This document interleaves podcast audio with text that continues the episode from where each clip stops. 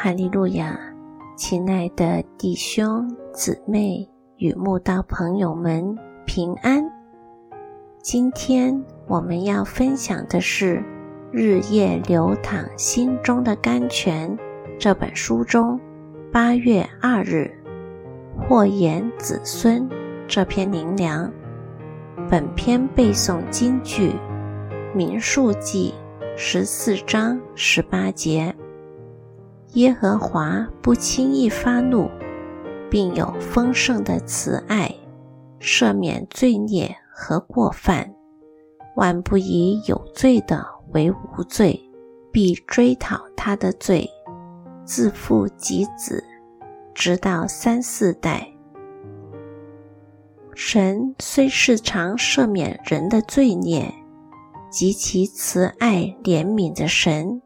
但也是公义的神，万不以有罪的为无罪。人若犯罪，纵使认罪悔改，还是要付上作恶的代价。若不认罪悔改，神必追讨他的罪，甚至自父及子，直到三四代。扫罗当上国王后。如果事事谦卑顺服，神根本不必另立大卫来取代他。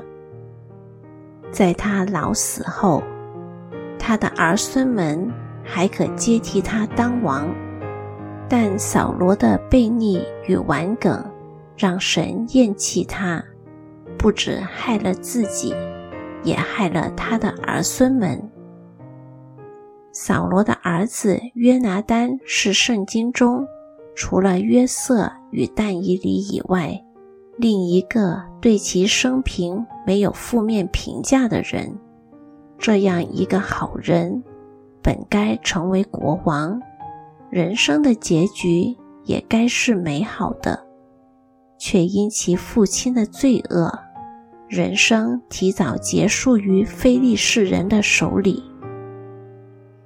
约拿丹的儿子米菲波设五岁时，当扫罗与约拿丹战死的消息传来宫中，乳母抱着他逃跑时，因跑得太急，把他掉在地上，他的两腿就瘸了。虽然后来大卫善待米菲波设，但米菲波设的仆人喜巴。却借机欺骗出宫避难的大卫，说米菲波设要趁机夺回国权，以致大卫回宫后责问米菲波设，就将米菲波设的土地分了一半给喜巴。这个本该是接替他父亲约拿丹当国王的米菲波设，却因祖父的罪恶，两腿瘸了。又被仆人喜巴如此忏悔，欺负又侵占财产。约拿丹与米菲波设的人生旅程，本不该是这般凄凉悲惨的，但因扫罗不好，而影响了他们两人的命运与前途。有人说，以西结书说，儿子。必不担当父亲的罪孽，父亲也不担当儿子的罪孽。既是如此，那为何约拿丹与米菲波设要担当扫罗的罪孽呢？我想是因为扫罗从来没有为自己的罪真心悔改吧。若有，他的儿孙们也不用承担他的罪孽了。